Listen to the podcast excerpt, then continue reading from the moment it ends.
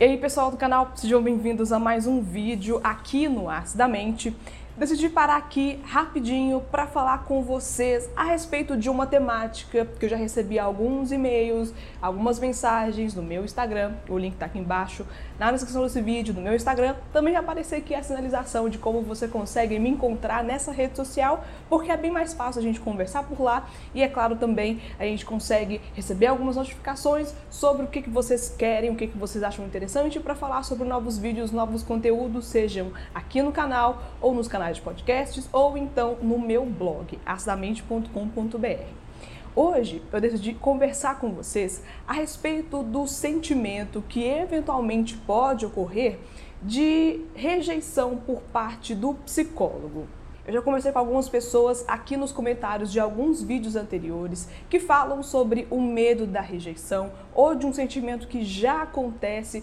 quando esse profissional se afasta ou muda de área de atuação e não atende mais aquela pessoa, ou muda de cidade, tá com a agenda cheia, vai precisar fazer algumas reformulações e aí acaba que o horário do paciente e do psicólogo não estão ali exatamente iguais, vai precisar realmente de refazer essa estruturação ou então de romper esse relacionamento. E por achar que é relevante falar sobre isso com vocês, hoje eu trago isso para discussão e é claro, deixo aqui embaixo aberto para você nos comentários para para quem tem uma experiência a respeito, quer auxiliar alguém também nesse processo, para quem tem dúvidas, curiosidades a respeito de psicoterapia, saúde mental ou psicologia, fica o espaço aberto para vocês contribuírem para as pessoas que têm interesse nesse tema, ou se você, enfim, quiser contribuir com alguma percepção que você tem a respeito dessa temática em específico. Bem, é importante ver, à primeira mão, como acontece esse sentimento de rejeição por parte do profissional ou da profissional.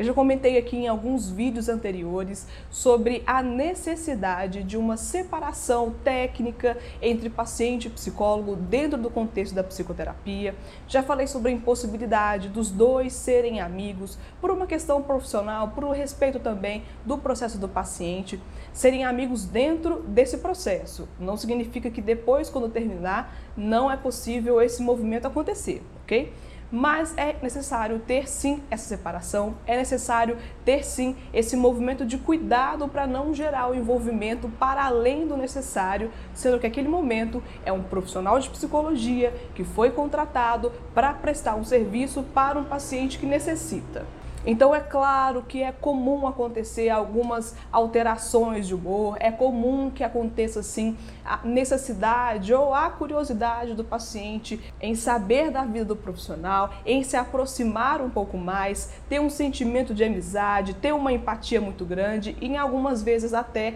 um sentimento de necessidade daquele profissional a ponto de se sentir apegado a ele ou a ela. E é claro que essa separação entre o profissional e o paciente pode gerar sim um sentimento de rejeição, mas nesse caso a gente não precisa necessariamente levar para o lado pessoal. O profissional, ele está ali, gente, eu já falei sobre isso, mas é bom repetir, ele está lá para prestar um serviço. Não significa que ele prestando um serviço, ele vai ser uma péssima pessoa, vai ser uma pessoa negligente, vai ser uma pessoa afastada, vai ser uma pessoa seca, sem nenhum tipo de entusiasmo com o seu processo, muito pelo contrário. Esse movimento é um movimento de respeito e um movimento para dar prioridade para aquilo que é prioritário, que é a demanda que o paciente traz para nós na primeira sessão ou nas outras sessões sequentes. Nos casos de psicólogos que encerram o andamento o acompanhamento com algum paciente,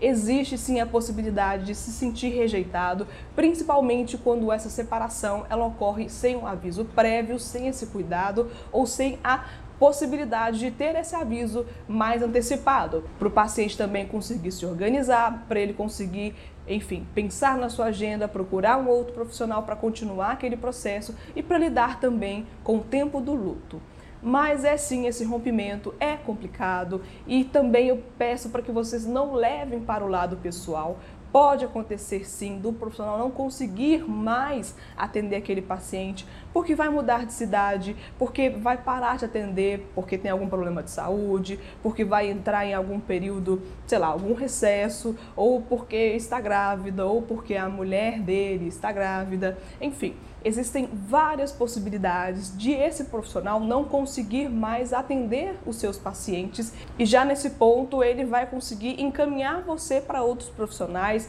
dar sugestões de onde você pode continuar, porque essa é a situação que deve ser feita, esse é o cuidado que precisa ser feito. Então, a minha dica para vocês que sentem isso, que sentem essa distância, que sentem esse rompimento como uma espécie de rejeição, ou quando o psicólogo supostamente está julgando seus pacientes, pensando como eles são ruins, pensando em como eles são desorganizados, ou enfim, qualquer coisa que os pacientes costumam pensar sobre o pensamento do seu psicólogo, não leve essas questões para o lado pessoal, não é o trabalho do profissional de psicologia julgar os seus pacientes, criar essas questões internas falando sobre o que o paciente é, do que ele precisa, o que está certo, o que está errado, porque esse processo tem que vir do paciente e não da gente. Então a sugestão é não carregue tudo para o lado pessoal, não carregue tudo achando que isso é alguma culpa, que você é o culpado, que você é a culpada disso, que algo em você não era o suficiente,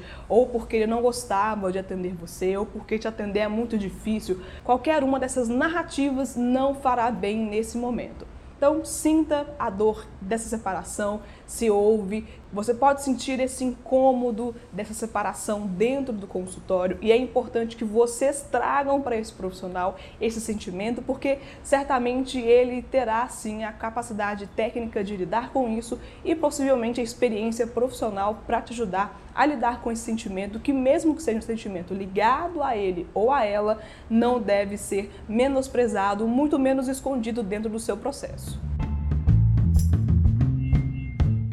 Você gostou desse vídeo? Se sim, se inscreve aqui no canal. Se não é inscrito, compartilhe com outras pessoas os vídeos aqui do canal, porque assim a sua mente cresce ainda mais e você me ajuda a multiplicar o meu trabalho e a multiplicar a importância de falar da saúde mental para as pessoas. Comente aqui embaixo se você tem alguma sugestão, se você compreendeu alguma questão dessa temática e quer compartilhar com as pessoas. Deixa aqui embaixo a sua perspectiva sobre isso e muito obrigada, muito obrigada obrigada mesmo por ter ficado nesse vídeo até o final e até o próximo conteúdo aqui no Acidamente. Tchau, pessoal!